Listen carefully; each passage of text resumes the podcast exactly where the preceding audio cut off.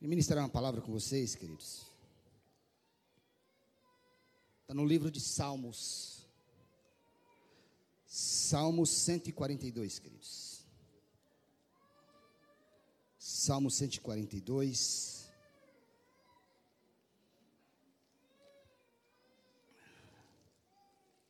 A partir do versículo 1, queridos.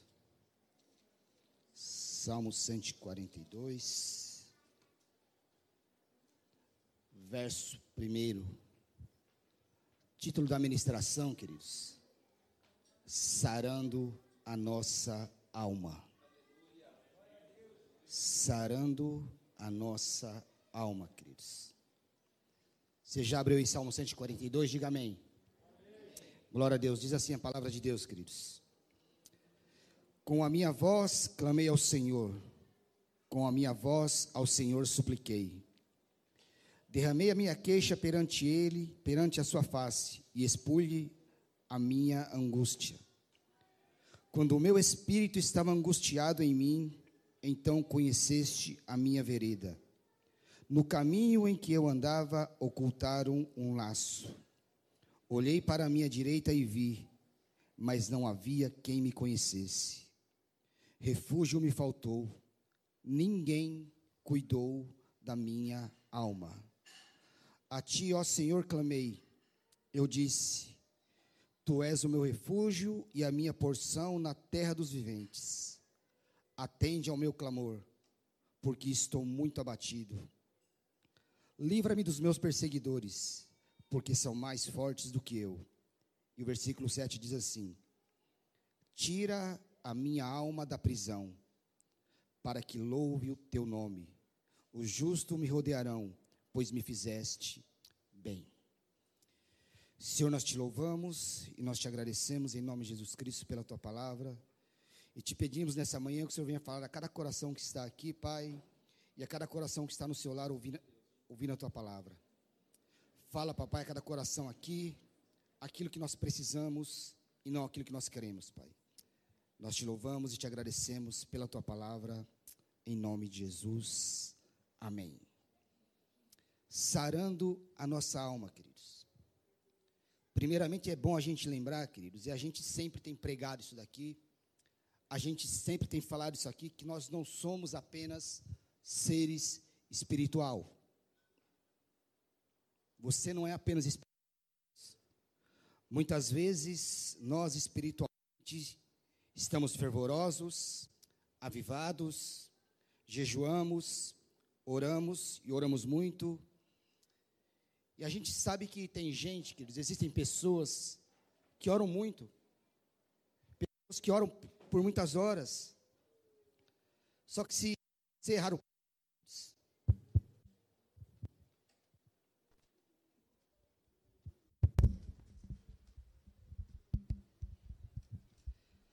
Só que se você errar um passo com o tipo dessa pessoa, antes de você pedir desculpa para ela, essa pessoa já te arrebentou inteiro, queridos.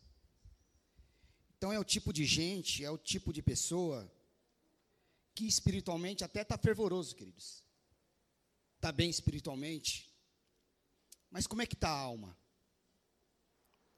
A gente fortalece nosso espírito, queridos, pela oração, pelo jejum, pelo estudo da palavra, pela adoração, no culto. Mas a alma, queridos, existe alguns aspectos que precisam ser vistos e precisa ser tratado, queridos. Por outro lado, existem algumas pessoas que não estão nem aí para a sua vida espiritual, mas elas cuidam muito bem do seu físico cuidam muito bem do seu corpo. Essas pessoas elas fazem dietas, cumprem essas dietas à risca. Essas pessoas elas fazem exercício, cortam leite, cortam açúcar, cortam refrigerante e estão emagrecendo, que é uma beleza, queridos. Pessoas fazem condicionamento físico, faz academia, pessoa come no horário certinho, dorme as sagradas oito horas diárias. Pessoa faz tudo certinho, queridos. Mas são pessoas muitas vezes intragáveis.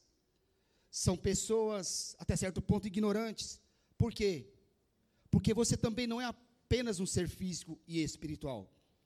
Você também é alma, queridos.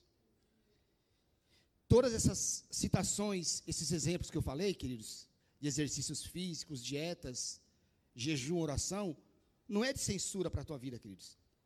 Eu até incentivo você a fazer isso. Que você faça isso para cuidar do teu corpo, para cuidar do seu espírito. Mas você tem que aprender que você também tem que cuidar da sua alma. Porque se a nossa alma for melhor tratada, se a nossa alma for melhor curada, queridos, nós seremos melhores crentes, melhores servos, melhores pais, melhores maridos, melhores esposas, melhores filhos, seremos melhores profissionais, seremos melhores alunos, melhores professores. Por quê, queridos? Porque tudo que nós fazemos no nosso mundo está relacionado com a nossa alma. Tudo aquilo que nós realizamos, queridos, está diretamente entrelaçado com a nossa alma.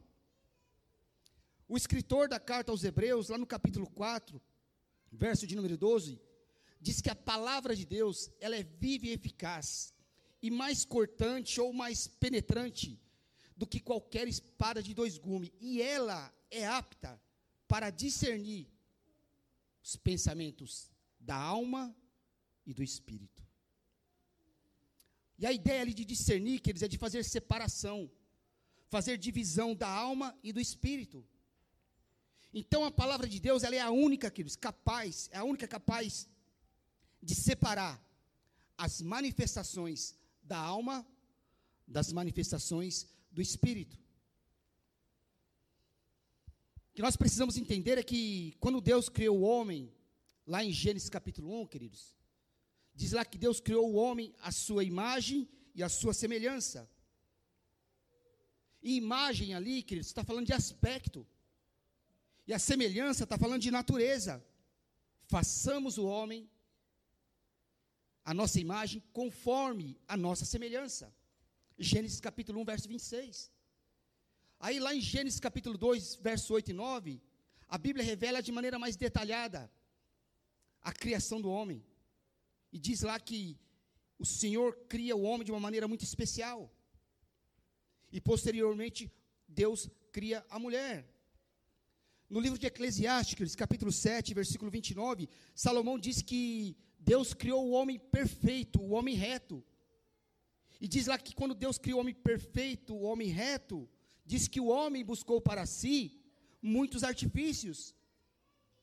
E a ideia de Deus criar o homem perfeito, que eles o homem reto, revela o, o detalhismo como Deus cria o homem de uma maneira muito especial.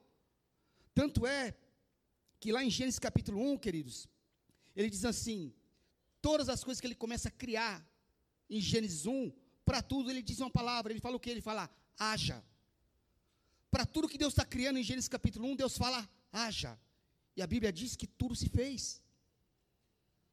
Mas quando Deus ele vai criar o homem, quando Deus vai fazer o homem, ele não diz haja. E o pastor Rafael pregou isso aqui sexta-feira. Ele diz: façamos. E a ideia de Deus ali, quando ele diz façamos, é que o próprio Deus ele desce e com as suas próprias mãos ele começa a moldar, começa a fazer o homem.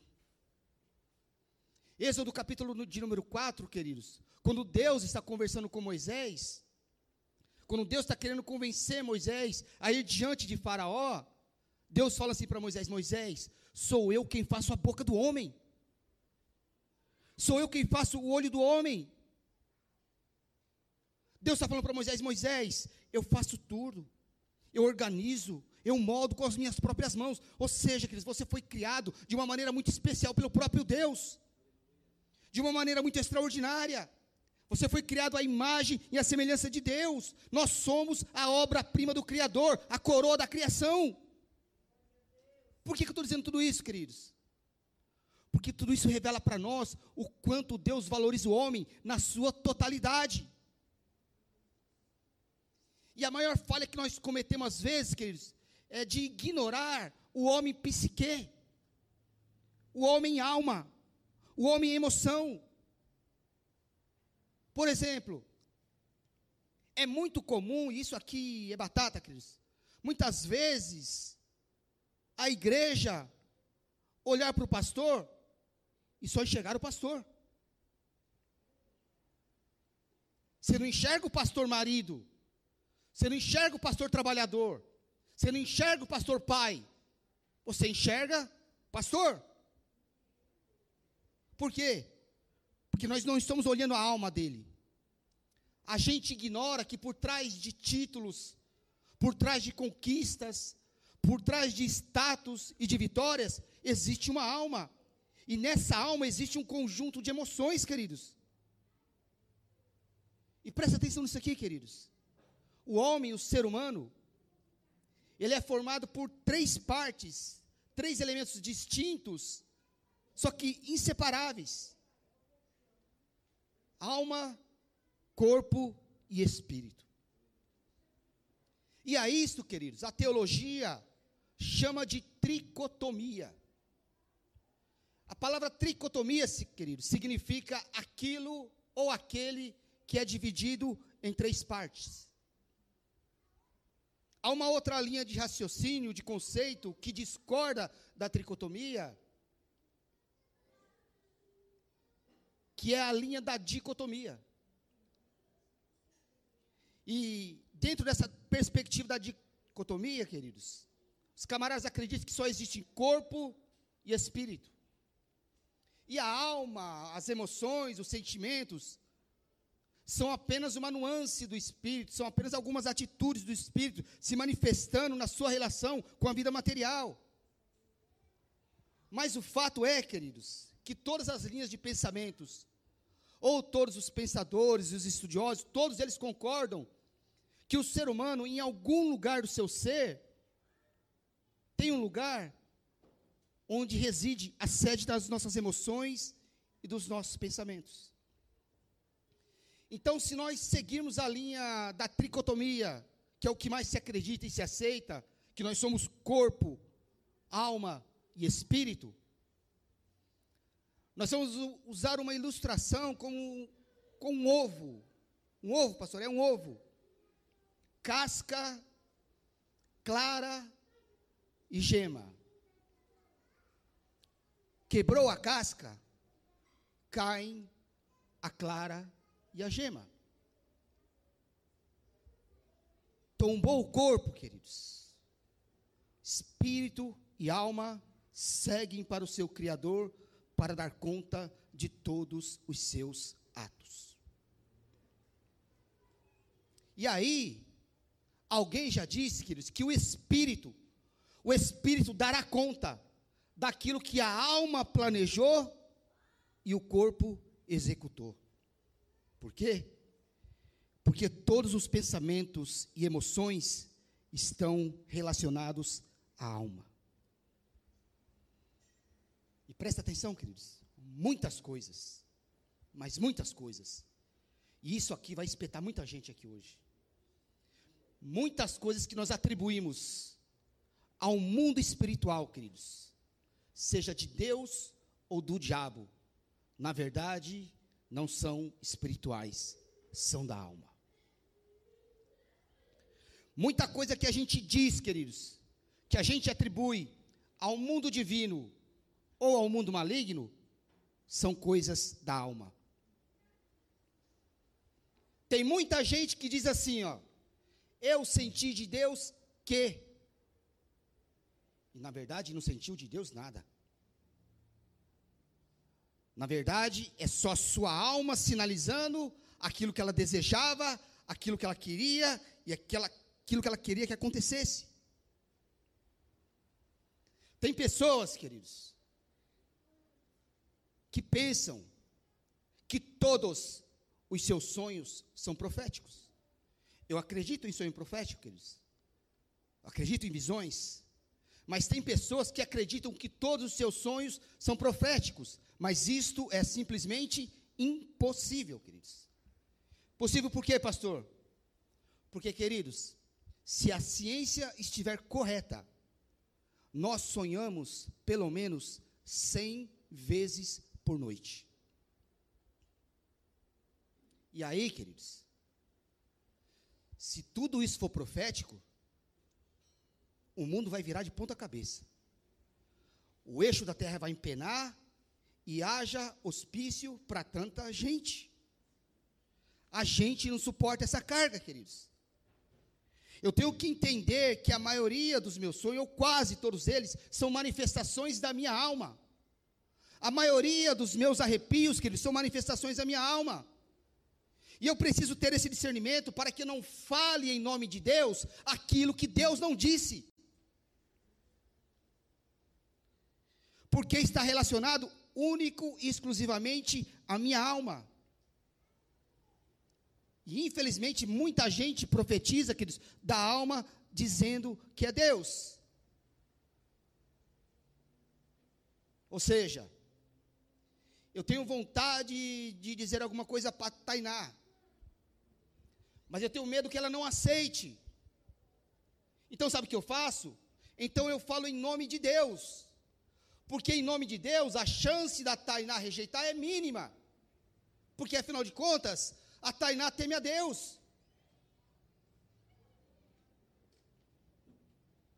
Então ela não vai rejeitar porque eu estou falando em nome de Deus. Mas em muitos casos é a minha alma desejando aquilo de bom para Tainá que eu quero falar para ela. É minha alma querendo que acontecesse algo de bom com ela. Então eu profetizo da alma. E aí o pecado está em eu falar de um sentimento meu como sendo o sentimento de Deus. E aí, irmão, nós estamos literalmente usando o nome do Senhor nosso Deus em vão. Então nós vamos procurar entender um pouco aqui de que maneira alguns fatos da sua vida e da minha vida, na infância, na adolescência, na juventude, estão refletindo no nosso comportamento hoje. Então nós sabemos que o homem é um ser tricotômico, ou seja, o homem tem corpo, alma e espírito. Então nós vamos falar um pouco aqui do corpo e do espírito, e por último a gente vai falar da alma, queridos. O corpo, queridos. Corpo é essa parte material aqui que tem prazo de validade. Salmo de número 90 diz lá, salmista diz que a vida do homem pode chegar até os 70. E o que passar disso é cansaço e enfado. Você pode passar dos 70 e chegar até os 100. Todo mundo quer morrer antes dos 70, né? Ninguém deu amém. Você pode chegar até os 100, meu irmão. Mas o que passar disso é cansaço e enfado. Por quê? Porque a palavra de Deus diz isso. E a prova que isso daqui, queridos, tem prazo de validade, é.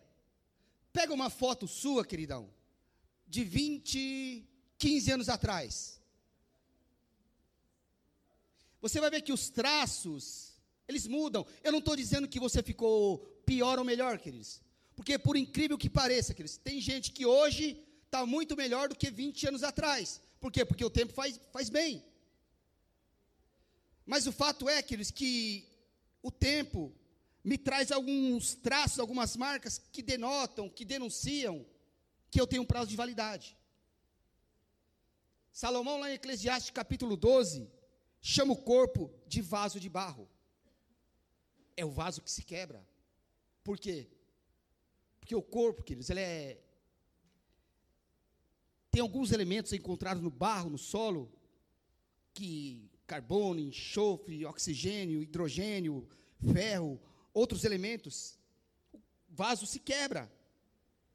A palavra hebraica para corpo é bazar, queridos, em referência a essa estrutura aqui passageira, que por mais bonito que seja, queridos, um dia vai envelhecer. Essa estrutura física aqui não vai ser mais a mesma, por quê? Porque é o processo do prazo de validade, irmão Raimundo. E aí, irmãos, o Senhor, na Sua palavra, Ele é tão tremendo que Ele nos dá uma dica. Provérbios capítulo 4, lá no verso 20 ao 22, diz que obedecer e guardar as palavras do Senhor é saúde para o corpo. obedecer e guardar as palavras do Senhor é saúde para o corpo. Podia até ser um slogan de saúde, de, de academia, Leandro. Né? Apóstolo João, na terceira carta, lá no versículo 2, quando ele está escrevendo para o irmão, para quem ele está saudando, ele diz assim: Olha, que te vá bem, e que tenha saúde, assim como bem vai a tua alma. João está dizendo que nós devemos cuidar do nosso corpo o tanto quanto a gente cuida da nossa alma. Por quê? Porque as enfermidades vêm, queridos. Porque o nosso corpo ele tem prazo de validade. Mas Deus ele não pretende que você viva doente. Queridos. Então, em nome de Jesus, cuida da saúde, cuida do seu corpo. 1 Coríntios, queridos, capítulo 15, a partir do verso 47 lá, Paulo ele faz uma clara diferença, a separação do corpo terrestre do corpo celestial. Ele diz que esse corpo aqui é o corpo terreno. Só que lá em 2 Coríntios capítulo 4, versículo 7, Paulo diz, ele diz assim, ó, temos, porém, este tesouro. De que tesouro Paulo está falando? Tá, Paulo está falando da graça. Nós temos esse tesouro que é a graça, posto, colocado dentro do vaso de barro, queridos. Como é que Deus te dá a graça e você não cuida do vaso, queridos? Como é que Deus te dá a graça, te dá misericórdia e você não cuida daquilo que Deus te deu? Então Paulo está falando que nós também somos vasos de barro. E no início desse texto de 2 Coríntios, Paulo fala também que nós estamos habitando num tabernáculo mortal. E ele diz assim: quando este tabernáculo, corpo, for desmontado, Paulo está falando o quê? Quando a gente morrer, o tabernáculo vai ser desmontado, queridos. A casa vai ser desarrumada. Paulo está falando isso porque quando a gente morrer, a nossa alma ela vai ter uma morada eterna, uma morada espiritual. Então, o nosso corpo é apenas vaso de barro, mas nem por isso você vai destratar ele, você não vai cuidar dele. Deus valoriza tanto o corpo, queridos, que Paulo diz assim na sua carta: o vosso corpo é templo do Espírito Santo, e o Espírito de Deus habita em vós. E Paulo diz uma coisa muito forte: ele diz assim: se alguém destruir o, o templo do Espírito Santo, Deus o destruirá. Então, cuidar do corpo, queridos, é parte da minha responsabilidade de gerenciar a minha própria existência. Deus nos deu a responsabilidade de gerir o nosso corpo, de cuidar do nosso corpo.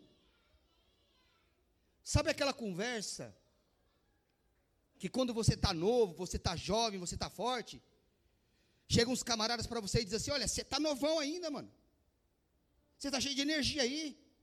Você tem que trabalhar mais do que todo mundo. Você tem que fazer mais força que todo mundo. Não cai nessa conversa, não, irmão. Por quê, pastor? Porque se você quiser chegar na sua velhice com saúde e bem, aprenda a equilibrar a sua força. Cuida do seu corpo. Você precisa desenvolver a habilidade de gerenciar o teu corpo. Por quê? Porque foi Deus que fez ele. Com as suas próprias mãos. E deu ele para você cuidar. Então este é o corpo. É o nosso corpo. E o espírito? palavra hebraica para espírito, queridos, é ruach. No grego, queridos, é pneuma. Na linguagem de Salomão, lá em Eclesiastes capítulo 12, assim como o corpo é um vaso de barro, diz que o espírito é um copo de ouro. E o espírito, queridos, é a parte imaterial do homem que se comunica com Deus. 1 Tessalonicenses capítulo 5, versículo, versículo 23. O apóstolo Paulo diz assim: E todo o vosso espírito, e alma, e corpo, sejam plenamente conservados irrepreensíveis para a volta do nosso Senhor Jesus Cristo. E como nós dissemos, que eles lá em Hebreus capítulo 4, verso 12, a palavra de Deus, ela é a única apta para separar os pensamentos da alma e do espírito. E ainda em Hebreus capítulo 12, verso 9, diz lá o apóstolo Paulo que Deus ele é o pai dos espíritos, está falando ali de espírito humano. Ele diz assim: Nós tínhamos os nossos pais, segundo a carne, que nos disciplinavam para aprender a obedecer às leis. Aí Paulo diz assim: não teremos maior submissão ainda a Deus? Isso nos dá a entender o que, queridos? Que o Espírito é uma dádiva de Deus, é uma concessão divina que Deus faz ao homem quando ele chega no homem e sopra o seu fôlego de vida, o Espírito. Então nós também somos seres espirituais. Então, assim como eu mantenho o meu corpo, queridos, com a boa alimentação, cuidando da minha saúde, eu mantenho o meu espírito com relacionamento com Deus. E aí, queridos, eu tenho que te perguntar isso. Se eu mantenho o meu corpo em pé com boa alimentação, queridos, e eu mantenho o meu espírito com relacionamento com Deus, a minha pergunta para você é: o teu espírito está vivo ou está morto?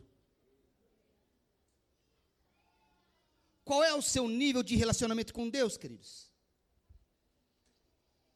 Porque com certeza todos nós, a maioria de nós, nós mantemos o nosso corpo com comida, temos nos alimentado para ter energia e ficar bem. Mas e o seu espírito? Ele já está na mesa do Senhor, tendo comunhão com Ele, tendo relacionamento com Ele para que Ele fique bem? Por quê? Porque sem Ele, queridos, nós não podemos fazer nada. Corpo e espírito. E agora, queridos, aquilo que nos interessa, a alma. A alma, queridos. A alma é a parte imaterial e a parte intermediária que faz conexão do espírito com o corpo. A alma é quem faz a conexão, queridos, do mundo espiritual para o mundo físico. Salomão, na sua linguagem, diz que a alma é uma taça de prata. E na alma, queridos, residem as colunas mestras da nossa consciência, da nossa consciência moral. A palavra hebraica para alma, queridos, é nepesh. No grego, queridos, é psique. A alma está relacionada a tudo que se diz respeito a emoções, a pensamentos, a vida racional. Todas as relações humanas, queridos, estão entrelaçadas em nessa, nossa alma. Então presta atenção nessa dica aqui, queridos. A alma é como um coador. Quando você vai fazer um café, queridos, você pega o bule. E o bule é o espírito. E você despeja no coador para que ele filtre e depois coloque na garrafa térmica, que é o corpo. Vou repetir para você não perder isso, queridos. A alma é como um coador. O bule é o espírito, espírito humano. Você despeja no coador, que é a alma. Ele filtra. E você despeja dentro da garrafa térmica, que é o nosso corpo. A alma é quem filtra as informações do mundo espiritual, queridos, para o mundo físico. E se você já coou o café, você sabe que se o coador estiver sujo, o café chega contaminado na garrafa térmica. Exemplo. O bule estava limpo. Foi bem lavado, muito bem lavado. Só que aí você esqueceu o coador, queridos, num prato cheio de gordura. Quando você coa o café e toma o café, o café está com gosto do quê? Gordura.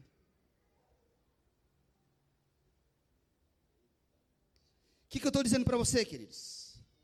Uma alma doente, uma alma ferida, uma alma sangrando, recebe as coisas de Deus e distorce, e contamina, e compromete, queridos. Uma alma doente, quando ela dobra o seu corpo para fazer uma oração, ela faz uma oração egoísta, sofredora e vingativa. A água, ela foi purificada lá na estação, queridos. Ela deveria cair na sua torneira límpida e cristalina, mas a tubulação estava suja. E se tiver algum bicho morto na tubulação, a água não flui. Se a sua alma não estiver bem, queridos, a tua vida espiritual não flui, a tua vida espiritual não expande, porque a tua alma está precisando ser curada e ser tratada. Muitas vezes, queridos, a profecia é de Deus. A fonte, o vaso de azeite na parte superior, a mensagem de Deus, ela veio pura e cristalina, mas quando ela cai, queridos, no coador, no profeta, no vaso, a alma está doente. E aí, queridos, a palavra, a mensagem, ela é aplicada para atender as intenções do profeta e não aquilo que Deus mandou falar para o povo. Por isso que no Antigo Testamento, queridos, todas as vezes que o profeta ia profetizar, sabe o que ele falava? Assim diz o Senhor. Para quê? Para deixar bem claro que aquilo que ele estava falando não vinha da alma dele, mas ele estava recebendo direto de Deus e transmitindo de maneira direta. Por quê? Porque aquilo que Deus manda, queridos, tem que ser entregado de maneira limpa e pura, não pode ser entregado por um coador sujo, por uma alma doente. De... Alma, queridos. Você está entendendo a importância porque você tem que cuidar da sua alma?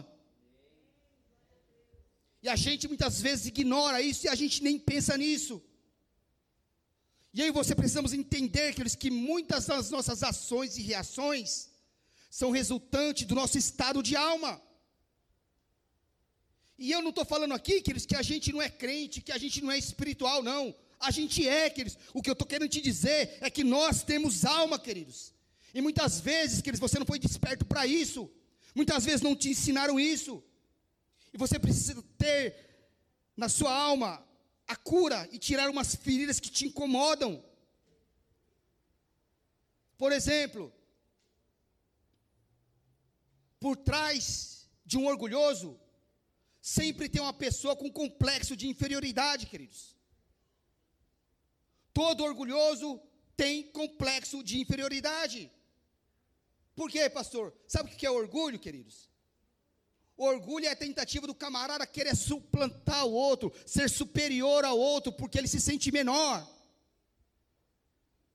E todas as vezes que alguém assim desse jeito, queridos, um camarada orgulhoso, soberbo, vier para cima de você, cheio de orgulho, querendo te ofender, sabe qual é, qual é a melhor maneira de se defender de um camarada assim? Chega para ele e diz assim: queridos, fica tranquilo que eu não pretendo ser melhor do que você em nada. Você desmonta o camarada. Então, que eles nunca julguem ninguém sem antes conhecer um pouco da história dessa pessoa. Quando você conhecer um pouco dessa história, da história dessa pessoa, você vai perceber que muitas das ações e reações dele são manifestações de autodefesa. É uma linha de proteção. Por quê? Por causa das experiências já vividas. Por isso a importância de se cuidar da alma. A Bíblia diz, queridos, Lá em Lucas 17, verso 1, Jesus diz assim: é lícito, é mister, é inevitável que venham os escândalos. Mas aí Jesus diz: Mas ai daquele por meio de quem, por intermédio de quem o escândalo vier. Quando Jesus está falando por intermédio de quem, Jesus está falando de alma ai daquele cuja alma, através de cuja alma o escândalo vier. Aqui Jesus está usando um termo como se fosse uma transmissão, um canal, uma conexão. Ou seja, alguém que faz o escândalo correr. Quando você faz, quando você marca o escândalo, quando você compartilha o escândalo, quando você faz o escândalo correr em via de transmissão, queridos, você está inserido neste texto. Quando você transmite a fofoca, queridos, é aquele negócio. Ô Emerson, vem cá, vou te contar um negócio. Só que você não conta para ninguém, é segredo, viu? Um milhão de gente já está sabendo. Você está inserido nesse texto aqui, está enquadrado aqui. Ai daquele. Que Jesus está literalmente dizendo é que, é, sabe o que, que é? Todo camarada que gosta de bagunça, de barulho e de fofoca, queridos, é uma pessoa que está doente de alma e precisa ser tratado. E tem uma coisa que nós precisamos entender, queridos, é que Jesus, ele não morreu só para salvar o nosso espírito. Ele morreu para curar a nossa alma. Isaías capítulo 53, no verso 4 e no verso 5, um texto muito conhecido, fala um pouco disso, queridos. Diz lá, verdadeiramente Ele tomou sobre si as nossas enfermidades. Enfermidade está falando de dores físicas, queridos, corpo. E diz, e as nossas dores levou sobre si. Dores aqui, queridos, é doença da alma. Está falando da cura da alma, porque nós sentimos dores por causa da alma. Porque é a alma que mantém o corpo vivo, queridos. Se a alma não estiver no corpo, o corpo morre, não sente. Então Jesus morreu para curar as nossas dores físicas e as nossas enfermidades da alma. Por que será que eu consigo orar para Jesus curar dor de cabeça? Mas eu não consigo orar para Jesus me levar ao perdão. Alma. O texto continua, diz assim: Nós o reputávamos por aflito e ferido de Deus e oprimido mas ele foi ferido por causa das nossas transgressões. Transgressões é doença moral, queridos. Jesus ele cura nosso corpo, a nossa alma e também cura a nossa moral, a nossa história de vida. E o texto diz mais: foi moído pelas nossas iniquidades. Iniquidades aqui, queridos, são doenças espirituais. Jesus também cura o nosso espírito. Então, se a experiência da salvação não está me levando, queridos, a uma experiência de cura, eu estou deixando de viver, queridos, a plenitude dessa salvação. Eu estou deixando de viver as bênçãos dessa salvação e os privilégios dessa salvação. Por exemplo, boa parte dos nossos problemas físicos, queridos, são de ordem, são de origem emocional, da alma. É o que a ciência chama de psicossomatia. Doenças, problemas psicossomáticos. A pessoa implode, queridos. Ela acumula tanto lixo emocional, acumula tanta coisa ruim, que daqui a pouco a pessoa está hipertensa, está com taquicardia, está com enxaqueca. E aí, quando ela vai no médico, vai fazer algum tipo de diagnóstico, de exame, o exame não aponta nada. O exame não mostra nada. E quando o exame não aponta nada, não mostra nada, tem sempre um camarada espiritual no meio que fala assim: ó, isso aí é problema espiritual. Esse problema é espiritual. Você tem que ir lá no Pai de Santo lá fazer um despacho. Aí tem um que fala: não, você tem que ir no profeta fulano lá, que aquele profeta lá, onde ele coloca a mão, até dente de ouro aparece. Aí sabe o que acontece? Você vai resolver as questões espirituais. E sua alma continua doente. Por quê? Porque o corpo continua lançando para a alma todo o lixo acumulado, toda emoção ruim, toda notícia ruim. E aí, pastor? E aí que nós temos que mudar a nossa atitude mental, queridos. Você tem que mudar a sua mente. Por misericórdia, irmão. A gente está vindo para a igreja. A gente está congregando, está louvando, está celebrando, está adorando, está orando, está ouvindo a palavra de Deus. E a gente não muda a nossa mente. O que eu vou falar aqui é muito sério, queridos. Se a nossa pregação não está mudando nada na sua vida, queridos, isso aqui não é pregação, isso aqui é tagarelice.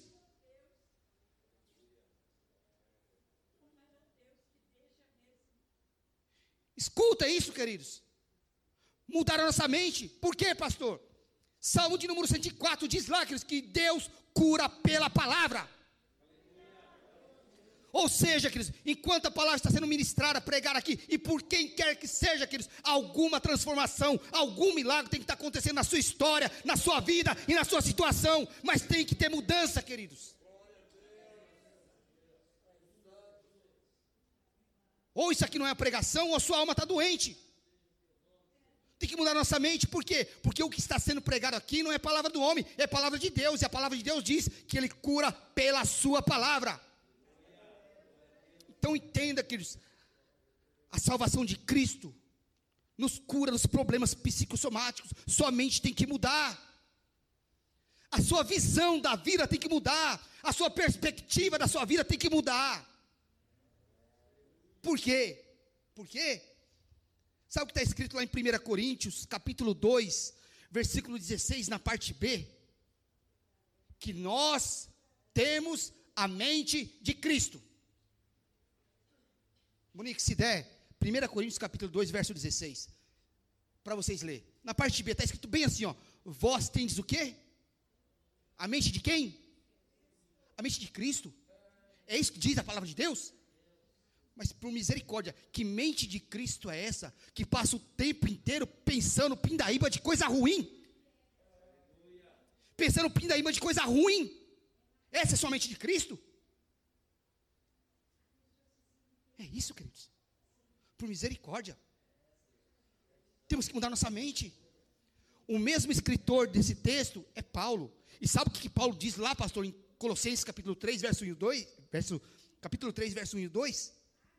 O mesmo Paulo, ele diz assim: Vós, se vós já ressuscitou com Cristo, busque as coisas do alto, pense nas coisas do alto. Irmão, o que, você está cultivando na tua alma? O que, que você está acumulando de lixo na sua alma? Nossa alma precisa ser tratada, nossa alma precisa ser curada. Nossa alma precisa ser alcançada pela ação poderosa do Espírito Santo. Nós estamos falando aqui de cura da alma, queridos, e a salvação de Cristo, ela cura nossa alma desses problemas psicossomáticos. Mudar a mente, queridos. Você tem que parar de ficar acumulando, acumulando lixo emocional na sua vida. Acumulando notícia ruim, nervosismo. Acumulando coisas de 20 anos atrás. Põe esse lixo para fora.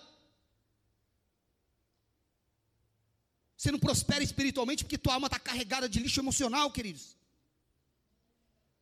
Tem uma pesquisa nos Estados Unidos, queridos, que diz lá que a hipertensão algumas paralisias, ataques cardíacos, AVC, estão intimamente, intimamente ligados a problemas emocionais da alma. Salvação de Cristo também, queridos, nos cura dos nossos traumas psicológicos. E entenda uma coisa, queridos: todo mundo aqui, todos, tem um trauma. Todo mundo já viveu um, queridos. E aliás, se nós seguirmos o conceito médico, irmão Clébio, nascer já é um trauma. Por quê? Porque você sai de um lugar, né, pastor, aconchegante, aquecido, quentinho, onde você não faz força nem para respirar. E aí você nasce, irmão Clébio. E aí das duas, uma. Ou você chora, ou você apanha. Se você nascer sem chorar, o médico levanta aqui e te dá um tapa na bunda. Ou você nasce, isso é trauma. Se a gente seguir o conceito médico, a gente já apanha, queridos. O fato é que todos nós temos um trauma, queridos, e Jesus nos cura dos nossos traumas psicológicos. E um grande escritor americano, queridos, cristão, ele diz que não existe, pastor Rubens, nenhum grande homem de Deus, nenhuma mulher de Deus sem um grande trauma. Todos os grandes homens e mulheres de Deus já passaram por um trauma, só que Jesus te cura.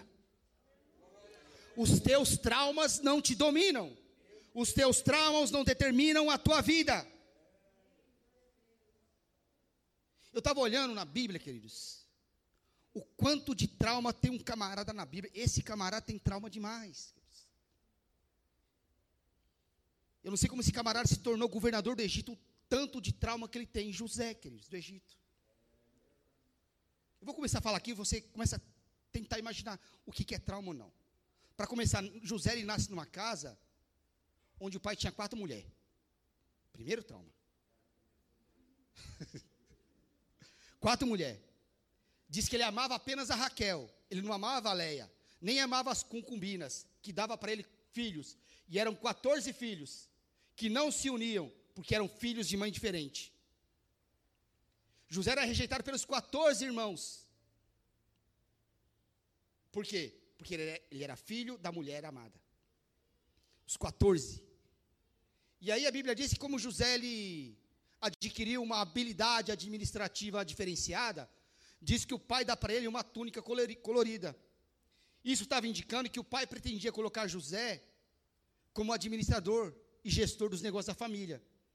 E aí, por causa disso, a Bíblia diz que os irmãos de José não falavam com ele mais de maneira, vamos dizer assim, bondosa, de maneira amigável. E um dia, quando José já tinha 15 anos, a Bíblia diz, Enéas, que ele vinha de longe lá bisbilhotar os irmãos, e os irmãos estavam assim um para o outro. Olharam para José e falaram assim: e aí? Vamos matar de que jeito? Vamos matar de que maneira? Aí o mais velho dos irmãos chegaram, não vão matar não. Vamos fazer o seguinte, vão jogar no poço. O mais velho falou isso. E quem é o irmão mais velho dele? O irmão mais velho dele é um camarada que dormia com a mãe, com uma das mulheres do pai dele. Outros dois irmãos dele diz que invadiram uma cidade e mataram todos os homens da cidade. José é um menino de 15 anos, vivendo com um irmão que estava traindo o próprio pai, vivendo com dois irmãos assassinos, e tudo isso é trauma. E ele é o filho único da Raquel. Portanto, ele é um camarada solitário numa casa que tem 15 irmãos. Quando finalmente a mãe fica grávida, José fala: opa, finalmente vou ter um irmão, filho da minha mãe. Aí o filho nasce, só que a mãe morre. Agora José é um pré-adolescente ou um adolescente que vira cuidador de um recém-nascido, porque afinal de contas a mãe morreu. Depois diz que jogaram José no poço, não venderam ele não, jogaram ele no poço. E lá do poço ele está ouvindo os irmãos conversando lá em cima. E sabe qual é a conversa dos irmãos? E aí, vai matar de que maneira? Vai matar de que jeito? Olha o trauma. Camarada ouvindo que os irmãos estão querendo matar ele. Queridos, o camarada tem 15 anos. Aí disseram assim: não vamos matar, não. Vamos vender. Vamos desterrar ele. Vamos mandar ele para uma terra distante, uma terra onde ele não conhece a língua e nunca mais ele vai voltar. Quando ele chega lá naquela terra, ele já tem 17 anos. E com 17 anos, ele está no mercado de escravos para ser vendido, queridos. E ele é um camarada que sempre ouviu falar do Deus de Isaac, do Deus de Abraão, do Deus de Jacó, mas ele está no mercado de escravos para ser vendido. E vai lá o ministro da casa de Faraó e compra ele. E leva para a casa dele para ele ser o gestor, o mordomo. Chegando lá, a mulher desse camarada apronta para cima dele, pastor Eunice. Aprontamente, o que acontece com ele? Ele vai preso. Quando ele vai preso, ele vai chegar na cadeia, ele faz dois amigos. Dois. Um morre. O outro vai embora e esquece dele.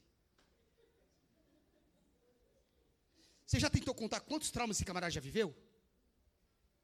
Mas olha a saúde emocional que esse camarada tem. No dia que Faraó chama ele e fala assim: José, eu fiquei sabendo que você tem habilidade de interpretar sonhos. Olha a saúde dele. Faraó, isso não vem de mim, é de Deus.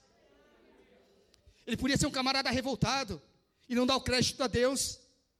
No dia que ele reconhece seus irmãos, aqueles irmãos que venderam ele como escravo, olha a saúde emocional dele. Ele podia se vingar dos caras. Mas não, sabe o que ele faz?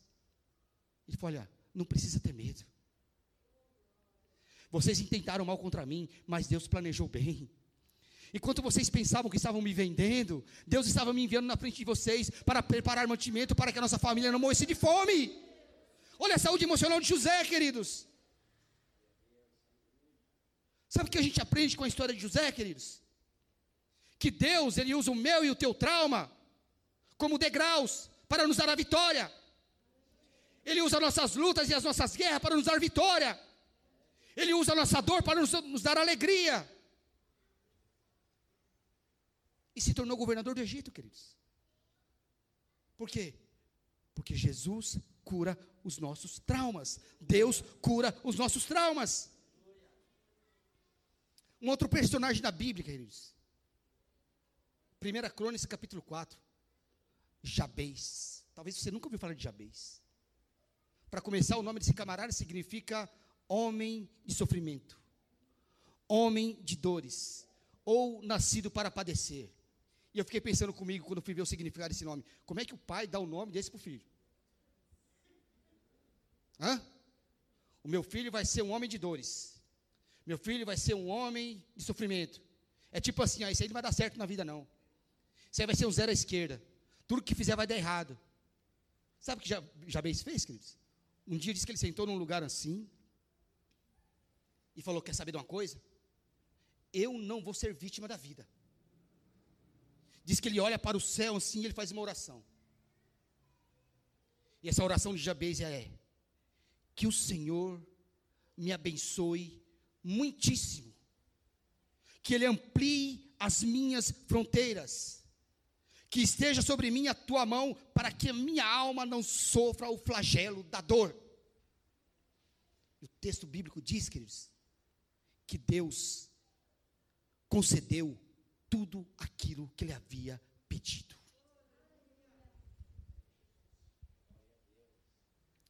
Faz uma oração acerca do teu trauma, queridos. Faz uma oração acerca da sua dor. Faz uma oração acerca daquela palavra que atingiu a tua alma e que até hoje você não se livrou dela. Faz uma oração acerca, queridos, daquilo que tanto te aflige. E você vai ver que o próprio Espírito Santo vai arrancar a estaca que está encravada no seu peito, e o Espírito Santo vai derramar bálsamo, cura, graça e misericórdia. Mas faça uma oração a respeito da tua dor, queridos, e você vai ver, queridos, que é possível superar a dor da sua alma. Pastor, qual é a melhor maneira de curar a minha alma, de tratar a minha alma? Decida amar, queridos. Não decida ter raiva. Não decida ter ódio. Não decida arrumar confusão. Apenas decida amar. E o amor pode ser aprendido, queridos. Quando você aprende o princípio de Deus sobre o amor, você ama. Problema, queridos, é que nós, essa sociedade, chamada civilizada, nosso maior problema é a falta de amor. Nós não queremos amar. E na verdade, queridos, nós amamos as coisas e usamos as pessoas. Nós não nos cuidamos mais. Nós não choramos mais uns com os outros. E o detalhe, queridos, nós precisamos conhecer mais uns aos outros. Como assim, pastor? A gente tem que tirar a fita métrica da mão e estender mais os braços, para quê? Para parar de ficar medindo as pessoas e abraçar mais elas. Por quê? Queridos, entendam o que eu vou te dizer. As pessoas precisam de pessoas. O que eu vou falar aqui não é nenhuma heresia, não. As pessoas não vêm para a casa de Deus, para a igreja, só porque precisam de Deus. As pessoas têm que ser tratadas por pessoas. E para você tratar uma pessoa, você tem que ter uma alma saudável, queridos. Esse é o nosso problema. O problema é que a gente não quer tratar. Mesmo a igreja sendo um lugar onde pessoas têm que tratar pessoas, nós não queremos tolerar. Nós não queremos ter paciência. Vocês precisam entender, queridos, que as pessoas são diferentes. Você não é igual a mim, eu não sou igual a você. E eu tenho que te conhecer um pouco mais para te amar, sem forçar você a querer ser igual a mim. Por quê? Porque numa árvore, queridos, os ramos não são iguais, os galhos não são iguais. Numa gravidez de gêmeos, ainda que eles sejam idênticos, eles não são iguais. Amar é reconhecer os seus traços. Amar é reconhecer a tua personalidade e valorizar você. Por quê? Porque no amor eu valorizo você. E isso faz bem para a alma de ambos. E existem pessoas, queridos, que só precisam ser amadas. Só precisam ser amadas. E eu preciso analisar isso. Analisar essas diferenças e respeitar o outro dentro das suas limitações e amar. Parar de analisar as pessoas apenas de maneira espiritual, queridos. E amar a sua alma. Quanta gente aqui na igreja que está bem espiritualmente, você fala, irmão, você está bem? Eu estou bem. Porque a pessoa automaticamente pensa, ele está falando do meu espírito. Então você fala, eu estou bem, eu estou legal. Mas e a tua alma, queridão? E lá dentro, como é que está? E o ser humano lá dentro? Você precisa de parar, parar de amar a sua mulher apenas como a sua mulher. Ame a alma dela. Tem sentimentos e emoções lá que você não sabe. Você precisa de amar o seu marido apenas como seu marido. Seu marido tem uma alma. Parar de olhar para o teu filho apenas como um filho que você tem que educar.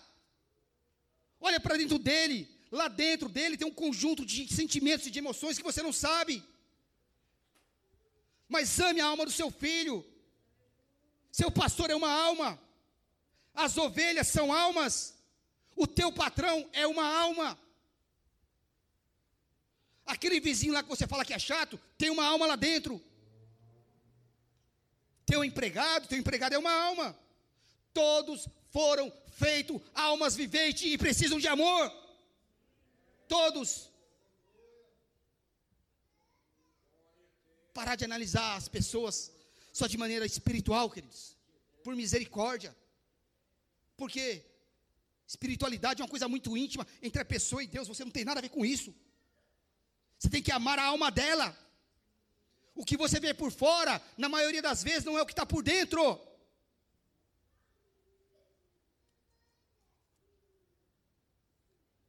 Cuide da alma, queridos. Cuide da tua alma.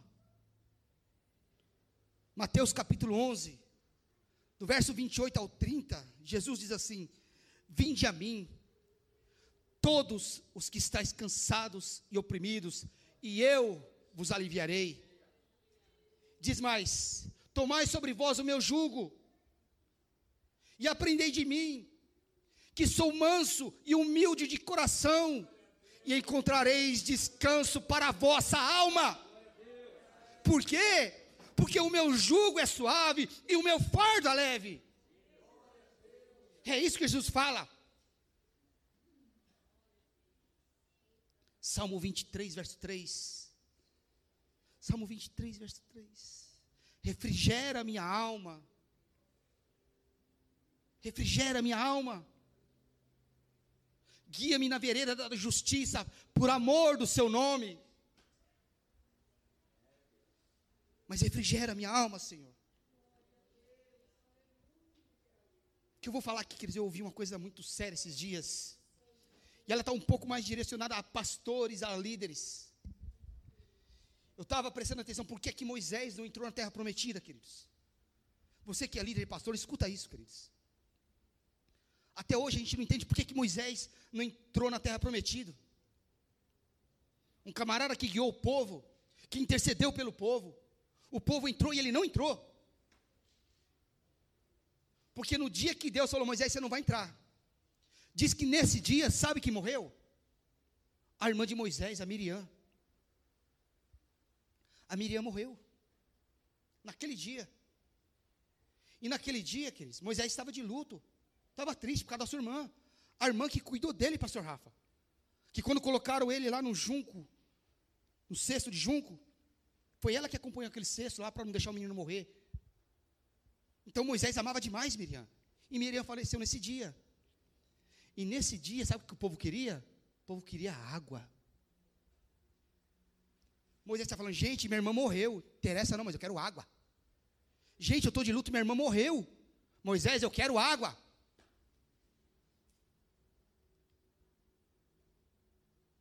Não respeitaram o luto de Moisés não amaram a alma de Moisés. Moisés chega para Deus, o povo quer água. Deus falou para Moisés: Moisés, toca na rocha. Moisés estava com a alma dilacerada, irmão. Calma. Moisés vai lá e dá uma porrada na rocha. Por quê? E aí eu estava pensando nisso, falei, misericórdia. Primeira coisa que veio na minha cabeça foi alguns pastores há uns dois, três anos atrás que estavam se matando aí um atrás do outro. Por quê? Não aguenta a carga, queridos. Não suporta, a alma está doente. E as pessoas não amam a alma. Só quer saber se você está bem espiritualmente. Está bem, irmão? Está joia. E sua alma? E a alma do pastor? E a alma do líder? Para onde é que vai? Moisés, literalmente, queridos, não entrou na terra prometida por causa das pessoas. A irmã morre e eu não quero nem saber, eu quero água. Moisés, eu quero água. Cuide da tua alma, queridos. Se você quer ter um espírito saudável, cuide da tua alma. Amém? Aplauda a palavra de Deus, queridos.